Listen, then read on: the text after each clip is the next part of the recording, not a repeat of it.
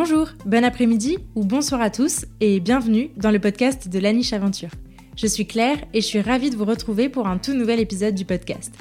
Dans la vie, je suis éducatrice comportementaliste canin et créatrice de contenu sur Internet et ma mission, c'est d'aider un maximum de monde à comprendre son chien.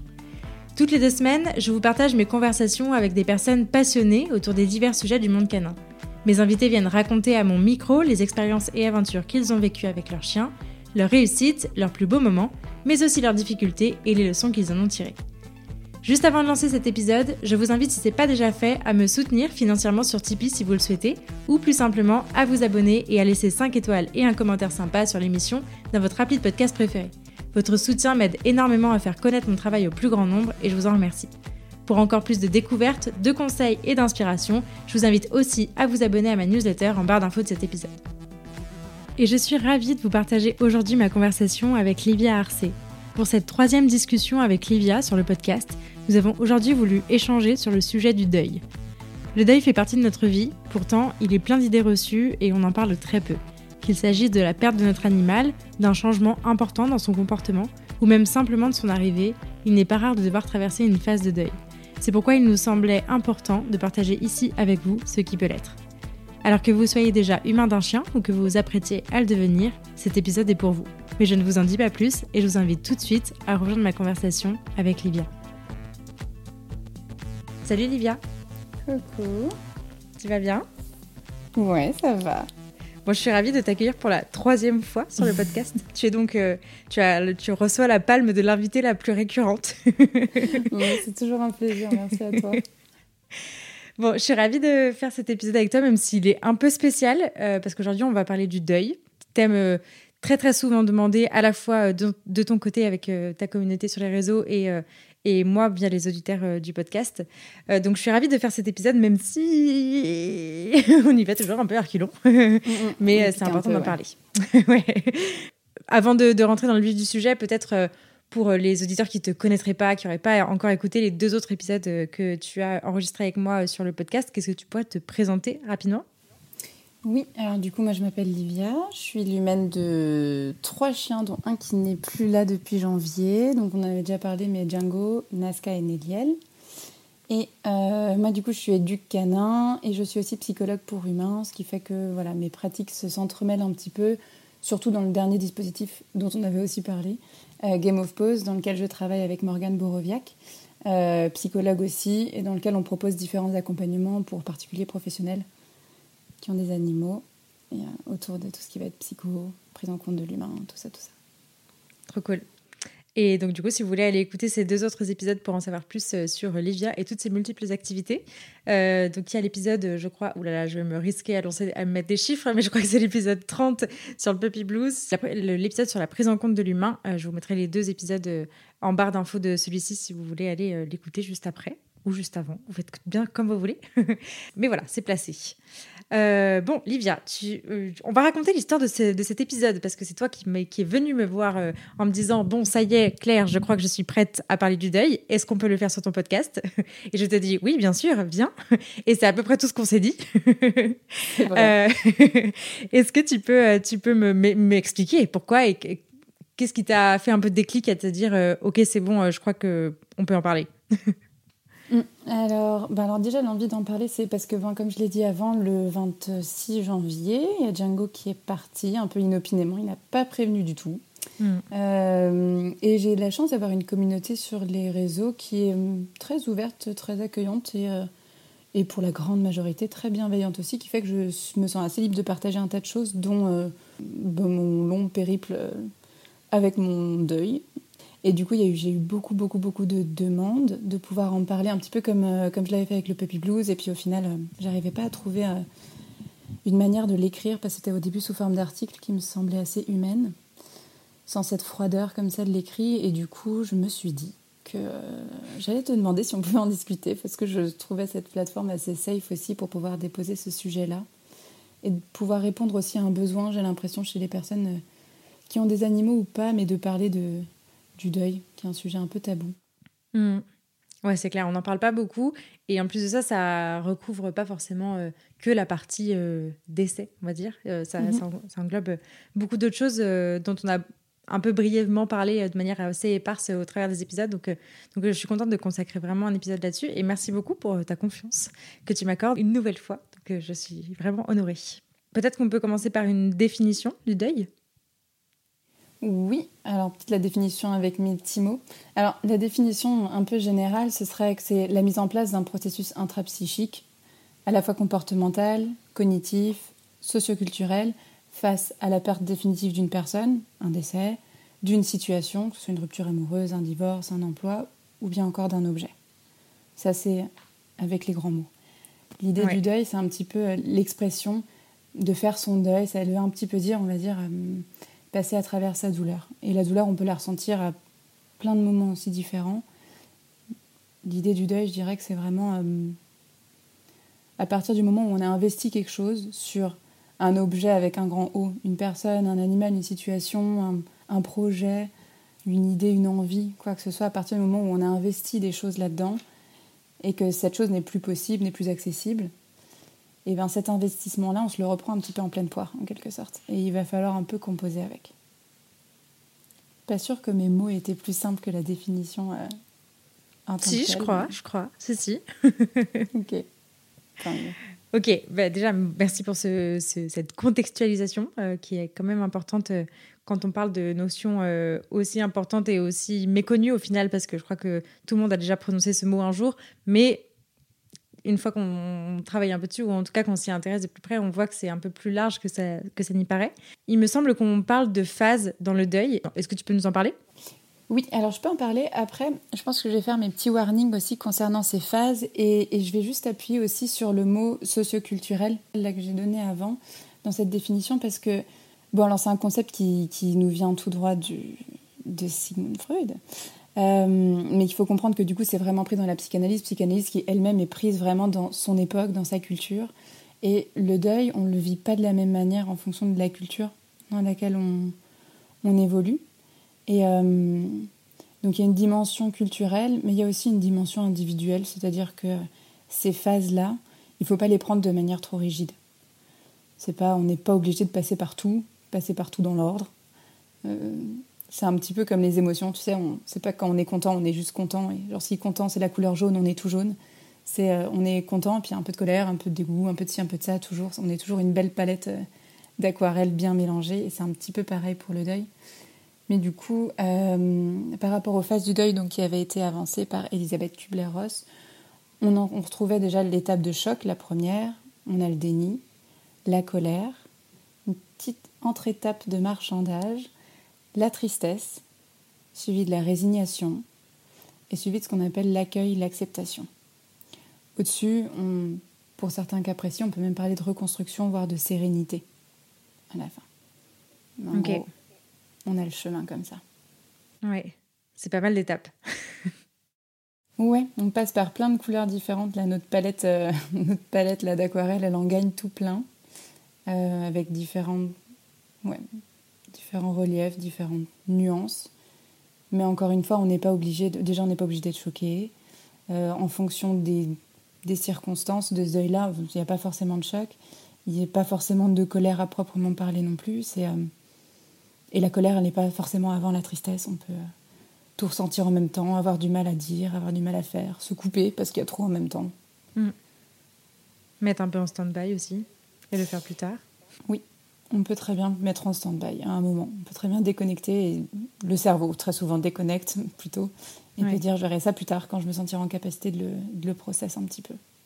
Ce qui est intéressant dans le, dans le deuil et, dans ce sujet-là, tu l'as, tu l'as mentionné, c'est l'aspect euh, très individuel finalement que ça comprend. On peut, on peut théoriser un peu les choses, mais euh, euh, il n'en reste que dans l'expérience, quand on le vit, euh, et même quand on le vit plusieurs fois, je pense qu'on ne vit pas forcément euh, deux, deuils, deux expériences de la même manière.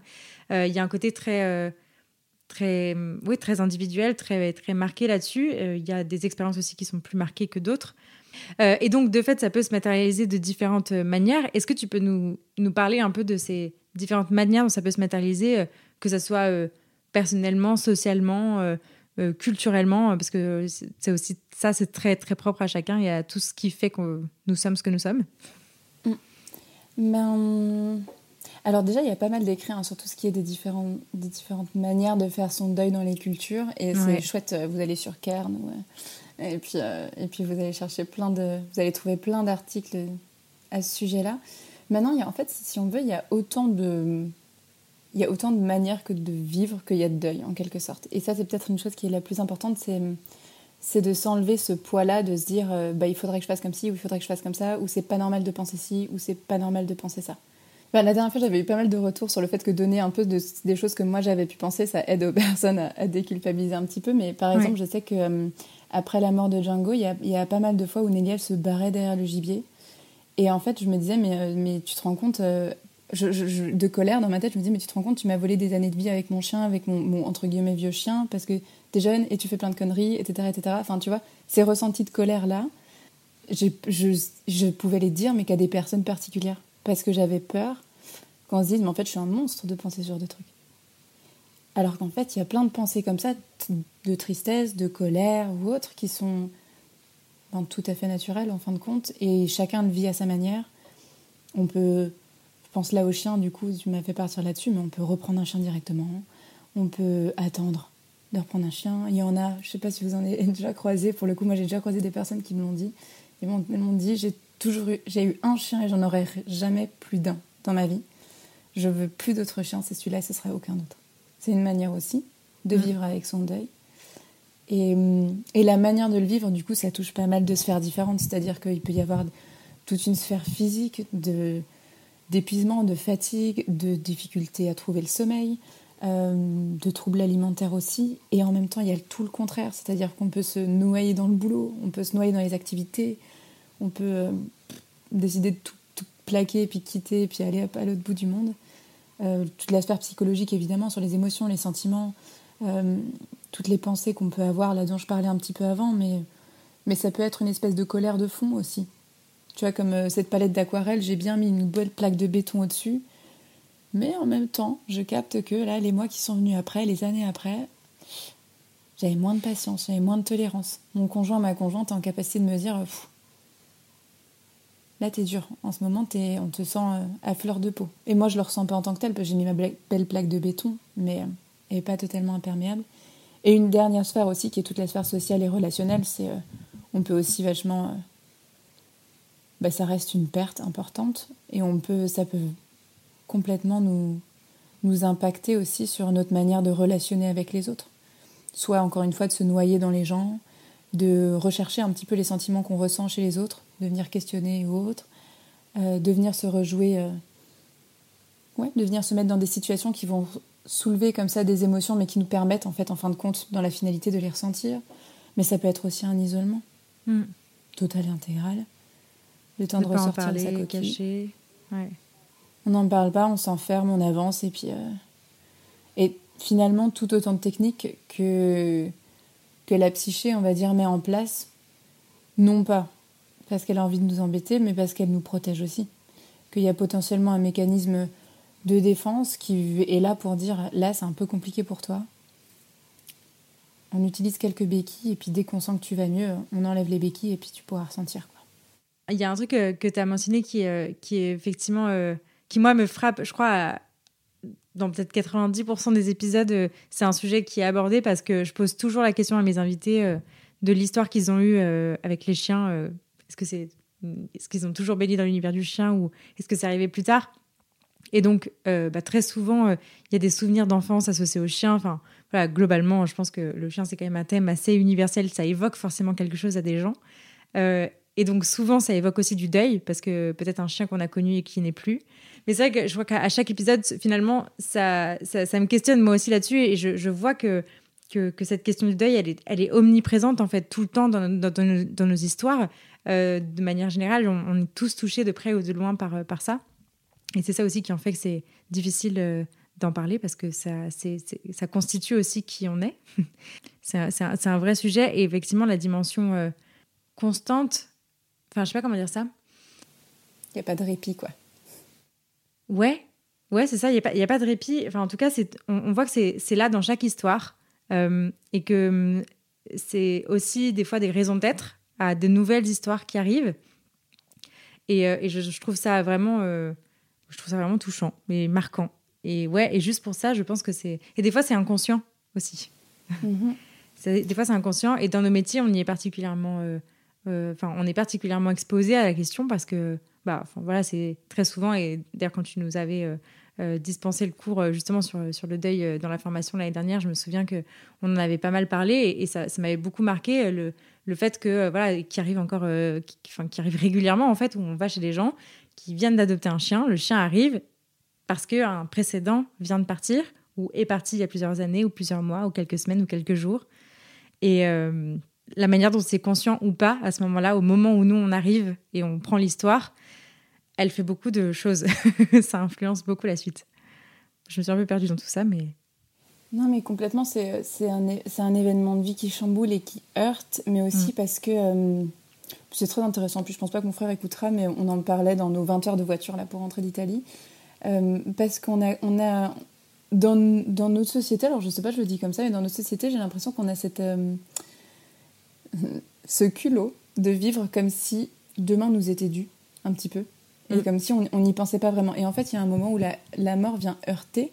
Là, je, je, parle vraiment d'un décès, du coup, où, le, où un décès vient heurter et ça met un stop dans le temps, mais un stop tellement bref et sec qu'il y a quelque chose où ça impacte impact et ça vient modifier aussi la personne dans son ça peut venir en tout cas modifier la personne dans son fonctionnement il y a quelque chose de il y a quelque chose de définitif là-dedans qui donne un espèce de goût amer qui fait que hmm, on ressent plus forcément les goûts de la même manière après euh, et en même temps ça nous ouvre à toute une palette aussi de nouveaux goûts qui sont intéressants à expérimenter euh, et d'ailleurs j'en profite juste pour dire qu'effectivement c'est des sujets qui touchent donc qui font que ah, on peut aussi très facilement. Par exemple, là, depuis janvier, au début, il y avait pas mal de personnes qui m'ont dit Tiens, lis-moi ce bouquin, lis voir ce truc, c'est très beau, cette vidéo en parle, c'est très beau. Et moi. Alors, désolée pour les personnes, mais je refermais le message aussitôt. Je, ne voulais pas. Hors de question. J'avais tellement envie de leur dire Mais arrêtez, vous, vous, êtes en train de me secouer, je suis pleine de larmes, je ne vais pas arrêter de pleuvoir, quoi, c'est pas possible. Donc, si c'est des personnes, s'il y a des personnes comme ça qui sont dans cette situation-là, n'hésitez pas alors, à faire des pauses, à faire un stop, à revenir écouter plus tard à prendre la dose dont vous avez besoin et puis à, à prendre soin de vous juste après. Mm.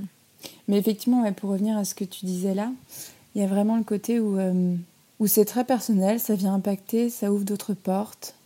Et il faut le faire comme on se sent de faire, en fait. Je crois qu'il y a surtout ça. Il faut se laisser aller aussi à, à, ce qui nous vient, à ce dont on a besoin sur le moment, parce que c'est tellement peu prévisible que euh, faut aussi se faire confiance et se lâcher. Ouais. Il y, a presque un peu des fois cette injonction à, il faut faire son deuil, ça va passer, ça va aller. Et, euh, et des fois, ça, bah, la réalité, elle n'est pas comme ça. Et on a besoin de prendre beaucoup plus de temps, mettre ça, euh, et parfois prendre des années, ou des fois prendre vraiment beaucoup, beaucoup moins de temps et passer à autre chose directement. Mais euh, c'est une dimension qui est hyper importante. Et, je trouve que cette, cette injonction à faut faire son deuil, elle est à prendre vraiment avec des pincettes, en tout cas. Alors, il y a beaucoup d'injonctions qui sont vraiment à prendre avec des pincettes. J'ai même envie de dire des pincettes de 3 km qui font qu'on les garde à 3 km. Euh, mais parce qu'en plus, faire son deuil ne veut pas dire grand-chose. Enfin, dans l'expression dans faire son deuil, j'ai l'impression mm. qu'il y a ce côté où... Euh, et ça aussi, c'est d'une violence inouïe. Parce on peut le vivre aussi d'une manière genre, ok, j'ai fait mon deuil, j'ai oublié la personne ou l'animal. Alors qu'en fait, mais pas du tout. Je pense qu'une personne qui est en deuil, elle l'est toute sa vie. Parce que, à ce que je sache, personne n'est encore revenu de cette étape de mort, donc en fait, euh, on y est encore, quoi. Et on y sera toujours, on devra toujours fonctionner sans cette personne-là. Et, hum, et faire son deuil, c'est vraiment, comme je l'ai dit là au tout début, mais c'est passer à travers la douleur. C'est que finalement, c'est pas après la douleur, il n'y a plus rien. C'est après la douleur, il peut toujours y avoir la tristesse, une forme de colère aussi en fonction des situations. Mm. C'est simplement que ça ne nous empêche plus de fonctionner. On peut refonctionner, mais on a je veux dire, moi, je parle de mon chien là, mais il est toujours avec moi. Hmm. Peu importe. Est-ce que ça veut dire que je l'ai oublié, que je l'ai pas beaucoup aimé, parce que là, là, ça fait que six mois, et que la personne que je connais, elle a pas mangé pendant un an, etc. Pas, du tout. Pas du tout, et c'est d'une grande violence de se dire, parce qu'il y a quelque chose où ça retient aussi.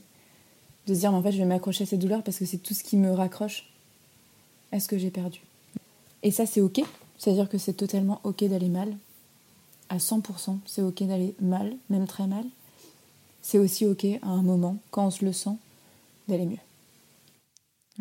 Je change un peu de sujet, mais je reviens quand même à des trucs qu'on s'était s'est dit. Euh, moi, je me souviens quand on avait enregistré l'épisode sur le Puppy Blues. Euh, je crois que c'est une des premières fois où on avait vraiment parlé du deuil, parce que justement, tu expliquais que euh, l'arrivée de, de Néliel chez toi, c'était le deuil de ta vie avec que deux chiens à ce moment-là. Alors, c'était dans un contexte plutôt, euh, plutôt cool, plutôt joyeux, euh, parce que tu accueillais quand même un chien que tu avais voulu, que tu avais euh, espéré désirer pendant longtemps. Mais il y avait quand même cette question du deuil qui s'était posée, et je me souviens qu'on on, en avait parlé un petit peu à ce moment-là, on s'était un peu attardé sur le sujet à ce moment-là. Et c'est intéressant parce que c'était aussi pour montrer que le, deuil et le sujet du deuil, il, il est vraiment propre à plein de situations et pas forcément que à des personnes qui décèdent, dont la vie, dont la vie leur est, leur est ôtée, euh, que ça peut aussi être des situations qui changent. Et pour revenir un peu sur le sujet de, de nos chiens, euh, euh, de nos vies avec nos chiens, en vérité, il n'y a pas du deuil que quand notre chien décède. Il y a aussi du deuil à plein de moments dans notre vie, dans notre vie, dans la vie qu'on partage avec lui, parce que des situations peuvent changer. Complètement. En... Alors, je suis pas sûre que le moment du puppy blues a été pour le mieux ou pour quelque chose d'agréable, parce que je sais pas si droit de dire de gros mots, mais j'en ai vraiment chié à cette période-là. Euh, mais effectivement, il y a quelque chose où en fait, on, est en deuil plus souvent qu'on peut ne le penser. On s'attarde pas sur la définition du deuil. Euh, mais comme je disais avant, ça, en fait, ça peut être autant la perte définitive d'une personne, dont on parlait là, mais ça peut être aussi une situation une rupture amoureuse. Ça, on en parle un peu plus librement, de faire son mm. deuil de la rupture amoureuse, de faire son deuil du couple. Euh, dans le divorce, euh, mais ça peut être la perte d'un emploi aussi. Mm. Et, et dans l'idée d'une situation, il y a aussi une situation fantasmée ou une situation projetée, dans le sens où je me suis tout donné, je me suis défoncée pour avoir cette augmentation ou cet emploi-là. Euh, j'ai commencé à désinvestir mon emploi, moi, j'ai donné ça, j'ai déménagé pour être plus proche du nouvel emploi que je visais. Et puis à la dernière minute, je ne l'ai pas c'est toutes des projections qui meurent en quelque sorte. Mm. Mais ça peut être aussi euh, une maison que j'ai voulu acquérir, ça peut être euh, ça peut être aussi en termes familial à un moment de faire le deuil du parent dont on aurait eu besoin, de se dire bah non définitivement là euh, c'est pas à moi de faire le travail pour eux et j'arriverai pas à avoir les relations que j'aurais envie d'avoir, ça ou dont j'aurais besoin mais ça peut être aussi avec son animal. Ça, des fois, on, peut avoir un peu plus de difficultés à s'en rendre compte, mais là, je pense à euh, une personne que je connais qui a vraiment. Euh, sa jument, et elles se sont tout données pour, euh, parce qu'elles étaient à fond dans, dans, des épreuves X ou Y. Et la jument s'est blessée. Et le après est d'une douleur sans nom. Hmm. Parce qu'il y a un deuil d'une vie rêvée, d'une activité rêvée. Mais c'est la même chose avec nos chiens. Bon, moi, quand j'ai eu Django, et que j'ai compris ce qu'était la réactivité, bon, j'étais en deuil de, de l'image que j'avais du chien euh, avec qui j'irai partout sans laisse parce que notre relation sera géniale et qu'il n'aura Dieu que pour moi et que c'est pour ça que j'ai pris un berger allemand et que blablabla. Bla bla bla Pas du tout. Et que je peux même pas aller avec des potes et que si et que ça. Ouais. C'est, euh, c'est aussi une forme de deuil. Les, personnes qui ont des chiens qui font de l'anxiété de séparation, c'est. C'est un peu pareil. C'est le deuil de cette forme de légèreté au quotidien, pendant un temps, je vous le souhaite. Mm. Mais, euh, mais en même temps, même si c'est pas définitif, il y a quand même toute une période de travail où nos habitudes en prennent un coup. Mais tu vois, en, en, t'entendant dire ça, je me, je me, dis que c'est presque un, un, trait commun à toute problématique euh, comportementale qu'on peut rencontrer avec son chien, en fait. Ou à à, presque à, toute problématique, même pas forcément euh, comportementale, mais euh, tout ce qu'on peut rencontrer avec nos chiens, à partir du moment où ils rentrent dans nos vies, bah, on a forcément une, image en tête de, pourquoi est-ce qu'on prend le chien. Et je trouve que même si s'arrêter sur cette question, euh, pourquoi est-ce qu'on a envie de prendre un chien, à quel besoin il va, il va répondre chez nous, parce que on le fait, le fait avant tout pour nous. Qu'est-ce qu'on projette de faire avec lui Tu, disais de voilà de, l'avoir en liberté avec nous partout, euh, de l'amener partout avec nous, etc., euh, etc., de lui faire faire telle activité, tel autre truc, euh, qu'il soit comme ci, comme ça, qui va être et, et, en fait, à la fin, bah, il arrive ce chien, ce chien X qui n'est pas forcément le chien dont on arrivait ou, ou, avec qui on pensait faire ça. Et en fait, finalement, à chaque fois qu'on rencontre une difficulté, c'est ça aussi qui, qui rend le, la vie avec un chien parfois difficile, c'est que quand on rencontre une difficulté avec son chien, parce que on le comprend mal, parce que parce qu'il a finalement des peurs qu'on n'avait pas vu venir ou qu'il a des, des, des, soucis ou des angoisses ou, des, ou que sais-je, euh, bah, il y a un deuil à faire à ce moment-là. quoi. Complètement. Et j'ai presque envie de dire que, alors, des projections et de l'imagination, etc., on, en a, on en fait tous à un moment ou à un autre. Mm. Euh, on en a tous, même si c'est très bref, même si c'est euh, même si c'est de dire voilà j'ai pris mon petit berger australien et je le vois déjà adulte et nous pouvoir faire des trucs adultes, une image très très, ça c'est assez naturel. Mm. Maintenant, ce qui va dépendre aussi, c'est combien de billes j'investis dans cette projection là. Et c'est mm. ce qui fait que certaines personnes vont, vont traverser euh, plus en profondeur que d'autres en fonction de ce qu'elles ont investi, en fonction de ce qu'elles se reprennent dans la tête en quelque sorte. Ouais. C'était tout là la définition aussi du début, c'est de voir que finalement, à partir du moment où on a investi certaines choses de nous, que ce soit une envie, des attentes, euh, une sorte de fantasme, une, un besoin ou autre sur quelque chose, et que c'est pas possible, on se le reprend. Et cette phase, c'est toute cette longue phase d'acceptation, il faut la passer. Après, à quel niveau on la passe, ça, ça dépend de ce qu'on a mis dessus. Quoi. Mm. Il y a des personnes qui vivent très bien avec leur chien réactif. Hein. en tout cas, quand je dis qu'ils vivent très bien, c'est pas le côté, c'est plus le côté où euh, ça va pas forcément péter une image qu'elle s'était faite. Et du coup, c'est un peu, c'est un peu compliqué parce que c'est compliqué dans tous les cas. Euh, mais en même temps, ça vient pas, ça vient pas chambouler sur euh, une marche qu'elle s'était créée pour s'appuyer dessus pour avancer. Et c'est là aussi que je trouve que c'est important aussi de, de ben, on ne répétera jamais assez de s'informer avant d'accueillir un chien, mais euh, typiquement, je trouve que, enfin, au travers de ces podcasts, que je suis la première consommatrice du contenu que je produis, mais euh, je, mesure à quel point euh, ça peut permettre d'avoir des retours d'expérience, des histoires de finalement ça s'est passé comme ça, ou finalement j'ai vécu ça avec mon chien, etc. Moi, je, je recommande vraiment, et c'est aussi ça mon cœur de cible avec ce podcast, c'est d'atteindre des gens qui n'ont pas encore de chien pour essayer d'avoir euh, de, des témoignages euh, euh, oraux, et comme tu dis, c'est un peu plus personnel que des témoignages écrits, de personnes qui ont des chiens, qui ont rencontré des difficultés avec, parce que on parle souvent de ça, parce que ça nous nourrit beaucoup, mais c'est aussi du deuil qui s'est créé à un moment donné, et si, si ça nous a nourri et si on a retiré quelque chose, c'est aussi parce qu'on est passé par une étape de déconstruction, de deuil, et qu'on a cheminé dans, dans, la, dans la douleur que ça nous a amené à ce moment-là.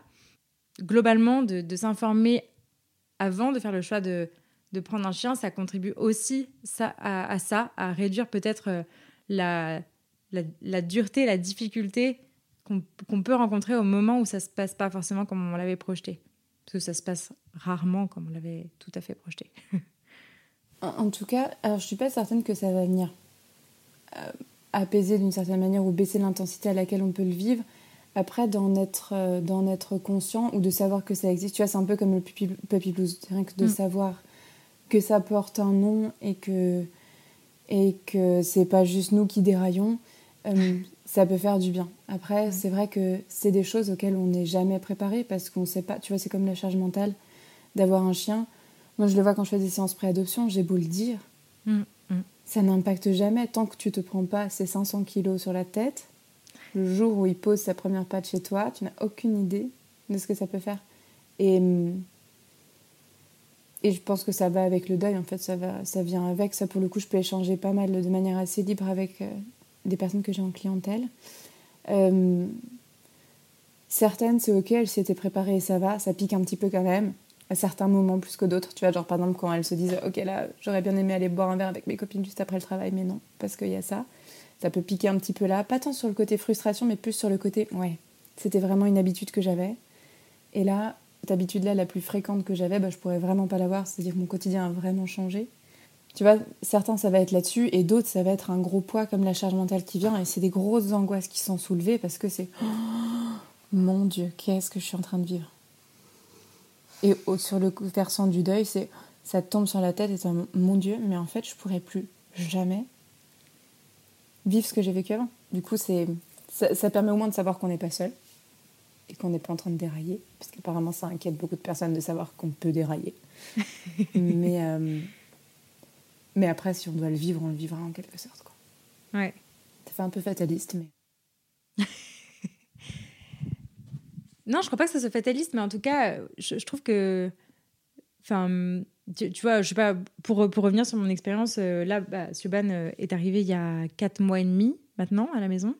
Euh, ça, avait été, ça a été une assez courte préparation par rapport à ce que j'avais ce que j'avais pu mettre avant d'avoir Charlie. Voilà, en, en, durée, en tout cas, ça a été, ça a été très très différent.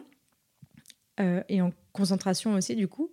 Et j'avais un peu peur, euh, tu vois, de ce côté, euh, enfin, du côté Puppy Blues. Évidemment, je suis plus informée que quand euh, j'ai eu Charlie la première fois. Donc, voilà, je, savais que ça serait moins violent qu'avec Charlie.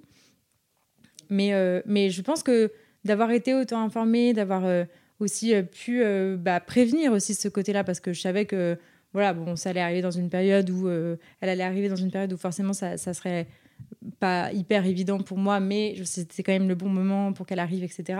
Donc, pouvoir aussi me pas prévenir ce, prévenir ce côté-là et, me dire bah ok j'ai euh, tel et tel plan B euh, tu vois je, je vais pouvoir euh, je vais pouvoir ouais, organiser ma vie pour que quand même avoir des moments un peu soulagés tu vois et, venir ouais prévenir ça plutôt que de tout se prendre dans la figure en étant tout seul à gérer ce show là qui vient d'arriver. On revient sur le sujet du show et du puppy blues mais pour moi, c'est une, une, une, expérience quand même, et pour toi aussi, euh, qu'il a vécu assez, assez douloureusement. C'était, euh, c'est, quand même, c'est quand même pas rien. Donc, euh, je trouve que le fait d'informer, le fait de s'informer aussi avant de faire les choses, avant que ça, ça n'arrive, ou de savoir que ça pourrait changer et être autrement, même si ça n'enlève rien au moment où on vit, à la manière dont on va le vivre. en tout cas, ça peut permettre de s'y préparer quand même à minima, je trouve. Mmh oui, oui, je, moi tu sais, je suis très partisane de tout ce qui est des nuances, donc en fait, euh, et puis de tout ce qui est très individuel. Donc je pense qu'il y a vraiment, euh, pour une grande partie, c'est quelque chose de très rassurant. Et ça permet de se préparer, d'avoir quelques petites billes un petit peu. Et pour une autre partie, et du coup ça me permet aussi de m'adresser à cette autre partie-là, que si on est quelqu'un de très anxieux, des fois on peut aussi se, j'ai l'impression de dire, c'est de se nourrir. Mm. Et de, comme le champagne, tu vois. Euh, on monte la pression et puis après, poc, et puis ça explose. Alors que peut-être que ça n'aurait pas été le cas si on n'avait pas.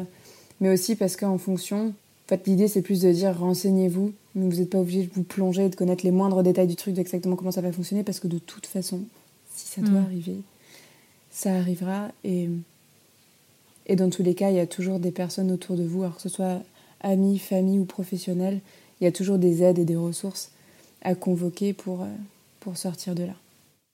Oui, et alors bon, je ne pensais pas partir sur ce sujet-là euh, euh, spécifiquement, mais c'est vrai que, euh, pareil, pour, pour, pour, rester sur ce, sur ce point préparation à avoir un chien et ce que ça fait quand il arrive, typiquement, on, peut voir aussi l'effet inverse, et ça rejoint un peu ce que tu disais, c'est un peu de, de crier avant d'avoir mal.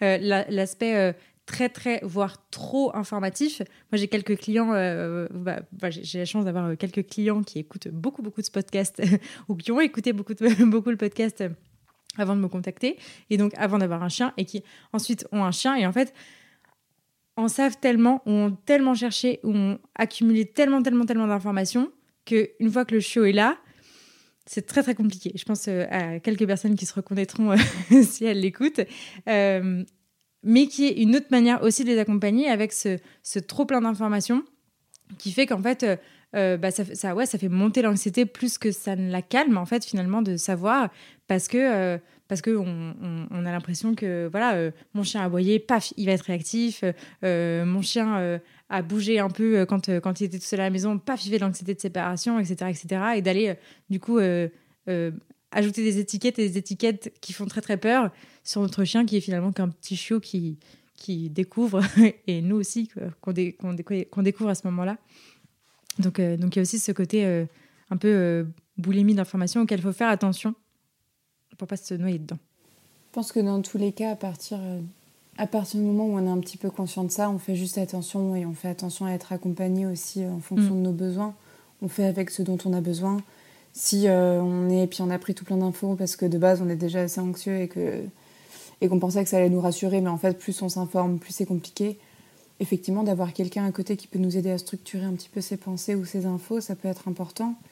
Et euh, en lien du coup avec la perte d'un animal, il y a aussi le côté où, euh, quand je disais avant qu'on trouve toujours de qui nous accompagner, qu'on trouve toujours une personne pour nous accompagner plutôt.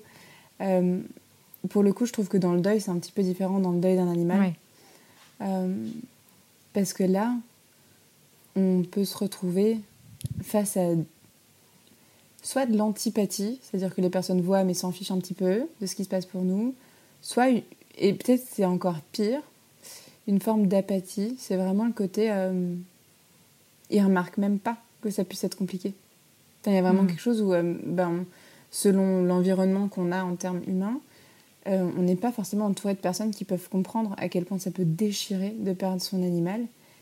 Et, et dans ce cas-là, plutôt que de s'enfermer en soi, de savoir qu'il y a des professionnels de la santé, là pour le coup je parle de psy, hmm. qui sont sensibilisés à ça, je pense que euh, c'est salvateur pour le coup, parce que, parce que vivre ça tout seul, c'est vraiment compliqué. Et, hum, et je pense qu'on ne mérite pas de le vivre tout seul. Je pense qu'on mérite aussi, et les relations qu'on entretient avec nos animaux méritent aussi d'être euh, d'être parlées d'une certaine manière. D'être dit, ben voilà ce que j'ai perdu, quoi. Et pas mm. juste de. Sauf si on en a besoin pendant un temps. Ça, encore une fois, on, on ne lésine pas sur les besoins. Mais si euh, on a le besoin d'en parler, c'est important d'avoir un endroit où on puisse le faire et être écouté à la juste valeur de ce, que, de ce qui se passe pour nous, en fait. C'est surtout ça. Oui, carrément. En tout cas, par exemple, je sais que chez Game of Pose, c'est une grande demande qu'on a. Ouais. De pouvoir. Euh, ouais, c'est une grande demande qu'on a de pouvoir parler du deuil. Là, en particulier des chiens, c'est vrai, mais. Euh, mais euh, parce que c'est pas forcément entendu ou compris d'autres professionnels de santé ou voire même de la famille, quoi. Enfin, des phrases typiques de bon, c'est un chien, ça va. Ou des phrases du style ça, va aller. Mm. Alors ça va aller, tu vas voir, prends-en un autre. Et des fois, ça soulève une colère pas possible parce que. Euh, parce que dans la colère, on peut très bien se dire mais est-ce qu'on dit ça à une maman qui vient de perdre son enfant? Est-ce qu'on dit ça à une sœur qui vient de perdre son frère? Mm. Bon, t'inquiète, t'en feras un autre. Non. Et c'est d'une. Euh, c'est d'une violence inouïe. Et de se prendre une violence pareille, ça marque. Mm, dans un moment pareil, surtout, oui. Mm. Est-ce que tu, tu, veux revenir un peu sur ton expérience de la perte de Django? Euh, Oui. Alors, il y a peut-être deux choses qui me viendraient par rapport à ça. La première chose, c'est qui m'est venue, c'est de me dire que faites tout ce qui vous semble important pour vous à ce moment-là, même si c'est super bizarre, tant que ça fait de mal à personne, évidemment. Mais euh, mais faites-le à partir du moment où ça vous fait du bien. Et je pense là à ça parce que du coup, euh, Django a été incinéré et son urne, c'est pas vraiment d'autres mots. Du coup, je suis partie en, voyage. Après, j'avais besoin de prendre l'air.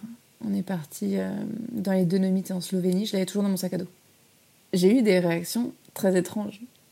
Évidemment, je peux bien comprendre aussi. Et en même temps, j'en avais, mais alors, rien à péter.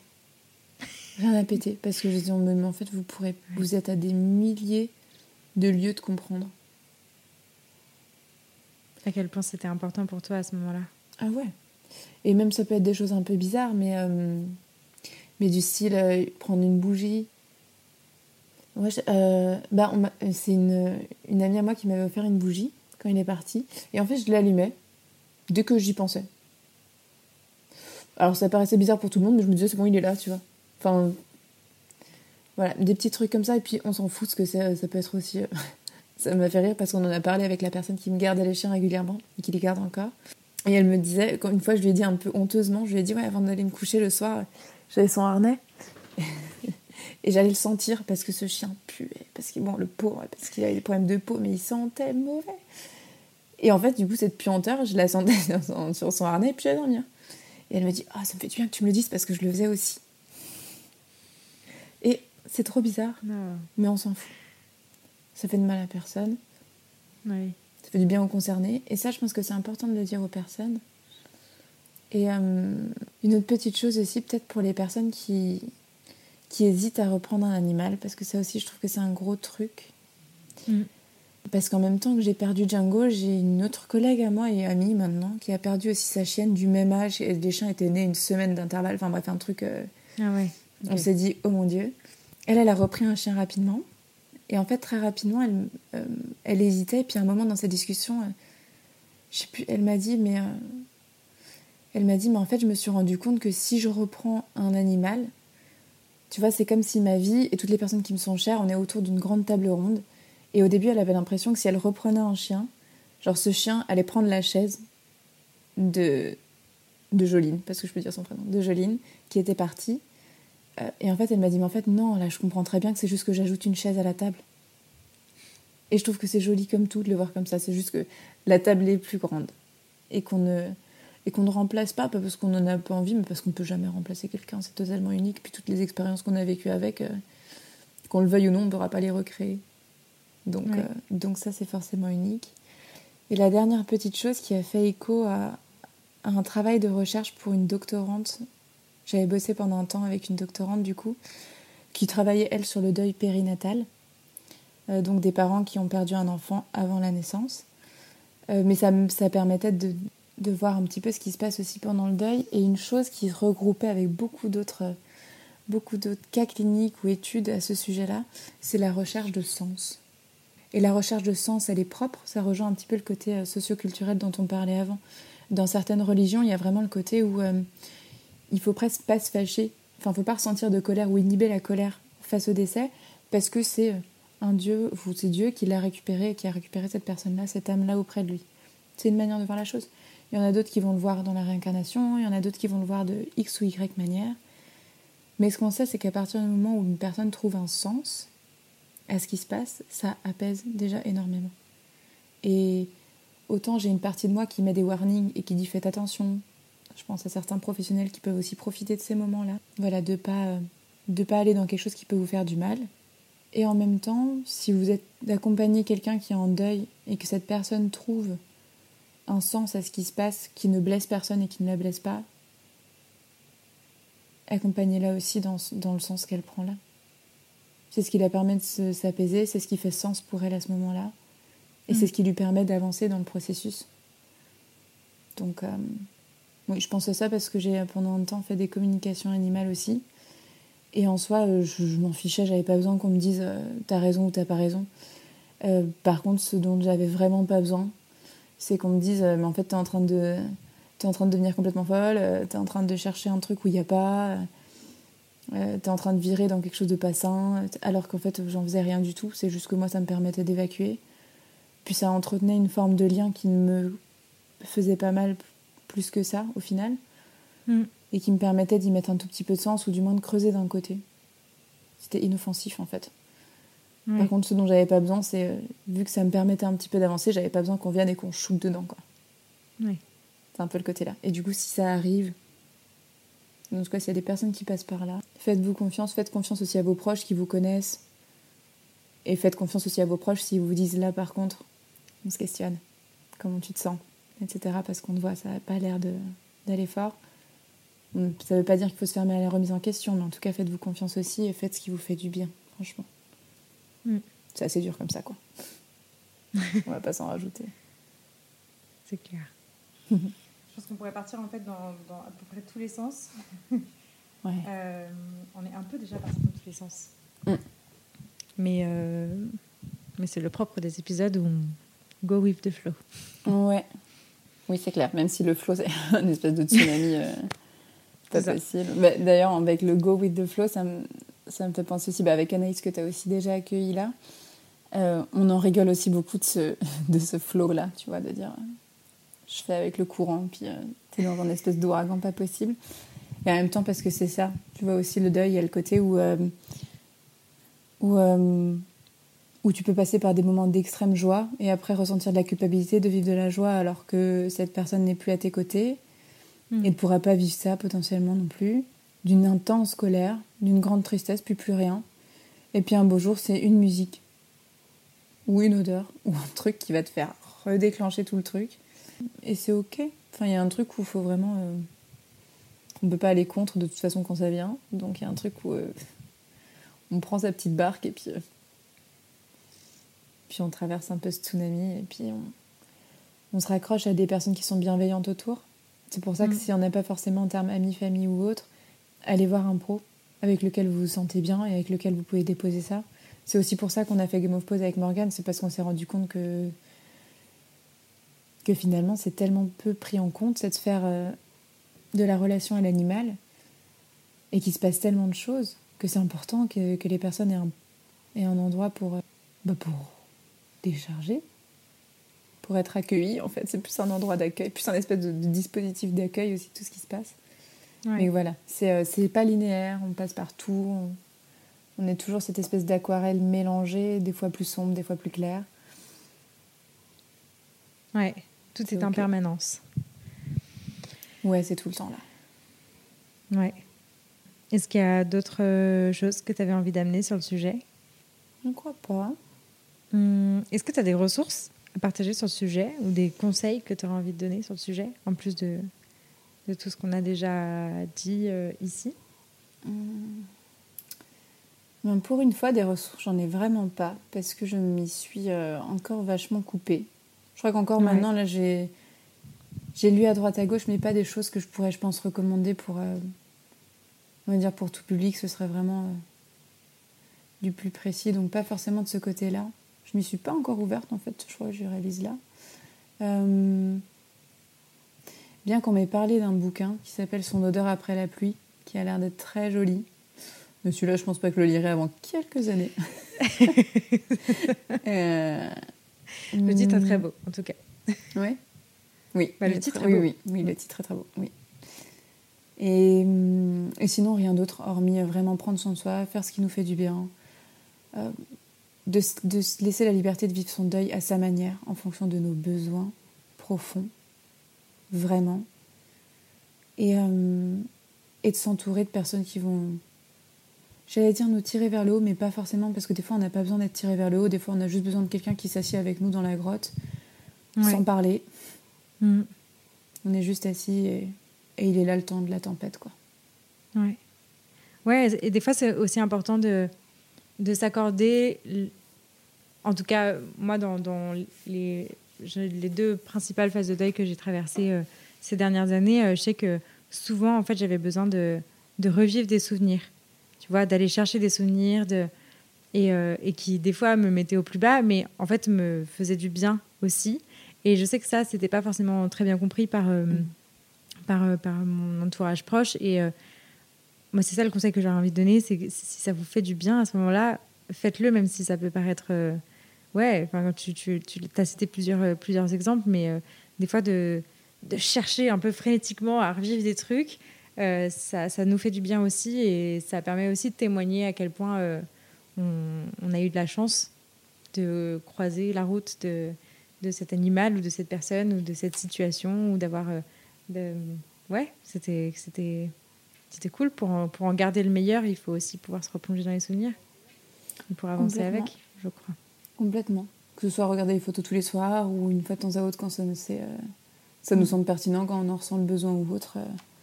Oui, oui. Et de se dire que. Et puis de se laisser aller aussi à des phases. Enfin, il y a des moments où je sais. Euh, au tout début, moi, c'était du style. Je... je reste chez moi et je chiale. Je ne me parlais pas. Laissez-moi tranquille. Je chialais pendant une vie et puis ça m'ira très bien. Et, euh, et d'avoir de se laisser cette liberté-là, de se permettre de ressentir aussi tout ça. effectivement, dans ce que tu dis, c'est. Euh, c'est que finalement, de voir aussi l'envers du décor, c'est-à-dire pas juste de se dire Ah, quand je regarde des vidéos, des photos, ça me fait ressentir quelque chose. Mais c'est de se dire aussi, ok, ça me permet de ressentir. Là où en fait dans mon quotidien, je me permets pas de ressentir. Donc c'est juste une manière pour moi de me reconnecter et d'avancer dans ce processus-là. Mm. Si on a le droit, quoi. De toute façon, un jour ou l'autre, on passe à la casserole. Hein, donc. voilà, mais c'est pas effectivement, c'est pas. Par contre, si c'est, là, je pense que c'est quand même important de le dire, si c'est une pensée qui est vraiment obsédante, et qu'elle empêche de vivre en fait un quotidien serein. Euh, je pense à des personnes qui, euh, dès qu'elles voient le chien boire dans la flaque ou, un truc, ou euh, vraiment un truc qui peut paraître comme ça assez minime, mais surtout quelque chose qui peut être très fréquent parce que ça va venir impacter le quotidien fréquemment. Dans le sens où n'hésitez pas à vous faire aider là-dessus parce que c'est important de pouvoir, de pouvoir vivre aussi le moment et l'instant sans entrer dans des peurs qui sont vraiment massives, dans des angoisses massives qui vont handicaper le quotidien. Quoi. Ouais. Bah, merci beaucoup, Olivia, pour euh, cette euh, riche conversation. Ouais, merci pas, à très, toi. pas très aisée, mais ça très va? intéressante. Ouais, non, c'est cool. Ça va pour toi? Ouais, ouais. Toi aussi? Oui, ça va. ouais. Ok, et dans les questions, je, je, je suis sans script, hein, je suis roue libre aujourd'hui. aussi. le flow. Ok, donc tu, tu, nous as dit que tu n'avais pas, pas spécialement de, de, ressources, si ce n'est ce, ce livre-là qu'on t'a cité. pour, pour finir, du coup, sur, sur les, les questions récurrente un mhm. peu euh, du, du podcast. Que, à qui est-ce que tu passerais le micro pour un prochain, euh, pour un prochain épisode? J'aimerais beaucoup entendre euh, un ou une vétérinaire parler de, de l'accompagnement des humains dans ce processus-là. Je crois que j'aimerais beaucoup dans, dans, le processus parce que finalement, alors ça va pas être fun dit comme ça, mais, mais quand j'ai dû dire au revoir à Django chez le vétérinaire, j'ai vu le vétérinaire presque aussi perdu que mes parents qui étaient derrière à ce moment-là. Et je me suis dit, hum, j'aimerais bien savoir comment ils le vivent et qu'est-ce qu'on peut faire pour les aider aussi à gérer cette partie du travail. Ouais. ouais, effectivement. Ok, bah je, je note. Euh, je note. je, je, ne sais pas qui je vais aller chercher sur ce sujet. en tout cas, un appel est ouvert. Si vous êtes vétérinaire euh, vous-même et avez envie de parler de ce sujet, n'hésitez pas à me contacter. mais, euh, mais non, c'est hyper intéressant. Et, et, et, en fait, même cette question de, de l'euthanasie, au final, parce qu'il s'agit de ça là dont on parle, mmh. et, et c'est un, un, un sujet qui est bon, là, là, il y a de quoi faire refaire un monde, je crois, avec cette question-là. C'est, c'est hyper, euh, hyper complexe, mais, euh, mais en tout cas, euh, qui là, en l'état, fait partie effectivement du métier de vétérinaire et qui est, qui est, qui est quand même, bah, qui fait quand même partie de leur quotidien. Mhm. effectivement, ça se, ça se questionne et, de comment on accompagne les vétérinaires, comment on accompagne les gens dans ce moment-là, au mhm. mieux. c'est vrai que ça serait un vrai, un vrai sujet à aborder. Merci pour cette. Oui, euh, oui, d'ailleurs, ça, me fait juste penser, je sais pas si je peux l'ajouter là, mais là où je voulais aussi tenir attentif, parce que du coup, je l'avais pas vécu avant pour un animal, euh, mais je travaille en EHPAD. Et euh, et il y a quelque chose où je trouve que l'accompagnement entre le décès de l'humain et le décès de l'animal, il y a quelque chose où je le trouve très brutal chez l'animal. Je pense au chien là, mais parce qu'on voit le moment. tu as de l'euthanasie, il y a les deux piqûres, il y a le piqûre qui endort et puis il y a la piqûre, enfin il y a l'euthanasie qui est déjà sévère à voir, le corps sans vie. C'est aussi quelque chose à voir. Et euh, enfin, à voir. Quand je dis c'est aussi quelque chose qu'il faut encaisser, quoi, c'est plus ça. Euh, et, et quelque chose de très. Euh, alors, on peut le vivre aussi chez l'humain, mais tout l'administratif derrière n'en a pas autant chez, chez l'animal que chez l'humain. Mais le côté où vous voulez comment, comment, de ci, de ça, de combien, de ci, de ça, de mais vous avez les moyens de payer, etc. Et ça peut être très. Et c'est normal parce qu'ils doivent le faire, c'est comme ça. Mais euh, voilà, il y a plein de petits trucs comme ça qui peuvent être très impactants. Aussi parce que, bon, quand on est auprès de son animal, quand il décède, le corps qui part a aussi des actions et des réactions qui peuvent être lourdes à vivre. C'est pas facile de voir un, corps qui meurt. Et, euh, et tout ce qui est autour de cette industrie-là. Je sais que ça semble bizarre, mais euh, quand j'ai dû prendre le truc pour Django, c'était un, écarisseur. Je J'ai plus le nom maintenant, je, l'ai tellement. Mais je me dis, rien que le mot, il est pas la morgue, c'est des carisseurs. Oh mon Dieu. C'est dur. Et je pense aussi à toutes les personnes qui ont des chevaux. Parce que du coup, euh, moi j'en ai pas, mais j'ai parlé avec euh, une petite fée qui a une jument et qui m'a dit que pour les chevaux, c'est d'une violence sans nom parce qu'ils viennent avec le tracteur, enfin, en quelque sorte, pour soulever la, la carcasse. Et je me dis, mais quand on vit l'animal comme nous, on peut vivre avec nos animaux, c'est comme si moi, ma meilleure pote, elle décède demain et puis c'est un, tractopelle qui vient la chercher. Je crois que je. Tu vois, la violence du truc. Et, tout ça fait que pour moi, vraiment. Vraiment, il faut s'entourer. Enfin, il y a, y, a, mm. y a beaucoup de choses qui sont très marquantes et dont la plupart des gens ne se rendent pas compte. C'est genre en mode il est décédé, ok. Oui. Mais tu vois, un, truc, euh, ça, ça, me, ça me fait penser à, effectivement, quand tu parles de, de tout l'administratif, faire incinérer son animal, rien que ça, en fait, euh, moi, il y, a, encore deux ou trois ans de ça, je ne savais pas que ça se faisait. Quoi. Enfin, c'est vrai que qu'est-ce qu'on fait dans, de, bah, du corps de son animal euh, Et euh, je sais qu'il il commence à exister des endroits dans les cimetières aussi pour les animaux. C'est quelque chose qui se démocratise, mais, mais qui encore, enfin voilà, avant d'être confronté à la question, on ne, on ne, sait pas ce qui se passe. Et cette, cette peur du vide aussi, elle est hyper importante au moment où ça se présente, parce qu'effectivement, tout d'un coup peut venir l'angoisse de mais qu'est-ce qui se passe maintenant quoi? Comment je fais Comment je fais? Mhm. Oui, c'est être un peu euh, perdu dans le truc, on ne sait pas forcément mhm. trop. Euh, je pense aussi, et vraiment très très fort, à toutes ces personnes qui n'ont pas forcément les besoins, enfin les, qui n'ont pas forcément les, les ressources financières. Ouais. Pour pouvoir aussi euh, bah, rendre hommage comme elles le souhaitaient, qui est aussi impactant. Et, et ouais, et de dire vraiment qu'il faut prendre soin de soi là-dedans, parce qu'en fait, il y a plein de petites choses qui peuvent sembler. Enfin, moi, le, quand je suis allée chercher l'urne, c'était d'une violence sans nom. Et c'est même pas. Le, je parle pas des vétérinaires, hein, mais il y a quelque chose où j'arrive dans la salle d'attente et bah, il y a tous les enfin, entre guillemets des souvenirs, mais tu sais, quand tu vas chez le veto, tu as l'habitude de venir chercher ton chien ou un truc comme ça, là pas. T'es en mode bon, mm. d'accord. À côté, tu vois quelqu'un qui vient vacciner son chiot. L'aide-soignante qui te. Enfin, l'ASV, qui vient te, te donner l'urne, elle sait pas forcément, enfin, elle t'a pas vu, elle sait pas de qui, de. Enfin, tous ces petits trucs-là. Et je me dis, euh, de vivre ça tout seul dans son coin? Mm. Non. Faut être accompagné. Faut vraiment, si on en ressent le besoin, voilà, c'est pas de temps pas l'idée de forcer là-dedans, mais, mais de prendre conscience que tout ça, c'est pas anodin, quoi. C'est vraiment ça. Ouais, ouais. Non, j'ai pas. C'est vrai que j'aurais pas pensé ça, tu vois, mais. Euh, mais en fait, euh, si. Enfin, c'est vrai que j'en parlais avec ma voisine là qui m'avait aussi perdu une de, une de ses chiennes. C'est super dur. Enfin, super dur à voir, tu vois, à faire. Donc, euh, mm. c'est pas juste j'ai perdu mon animal, c'est que t'as passé tout ça, quoi. Ouais, ouais. Chose que chez l'humain, t'as pas. Tu as la toilette mortuaire et tout. Euh, bah, en général, c'est le personnel médical. Tu le vois pas forcément. Quand on te présente le corps, il est. Euh, bah, il a été soigné pour être, entre guillemets, présentable. Mm. C'est pas le cas chez l'animal. Et là, moi, je parle là en, disant que c'est mon animal euh, qui est mort physiquement intact. S'il y a un accident ou quoi, enfin, c'est. C'est un aspect à prendre en compte pour moi que les gens comprennent pas forcément. Ouais. Donc bon, c'est impactant. Quoi. Ouais, ouais, c'est clair. Bah, tu vois, typiquement, mon chat est décédé, euh, il s'est fait potentiellement euh, attaquer par un autre animal. On n'a pas trop suivi dans quelles circonstances, mais j'ai, enfin, mon compagnon et mon frère l'ont récupéré et m'ont pas laissé le voir, tu vois. Mm. Et je sais pas trop comment je me positionne par rapport à ça, tu vois, mais ça a été une vraie question aussi dans mon deuil de me dire, mais je, je, l'ai pas vu mort, tu vois, donc il n'est pas vraiment mort. Mm. Et, en même temps, je les remercie aussi de ne pas m'avoir laissé ce dernier souvenir-là, tu vois. C'est compliqué. Mm. C'est difficile de savoir. C'est très difficile. Je sais que par exemple pour les enfants, euh,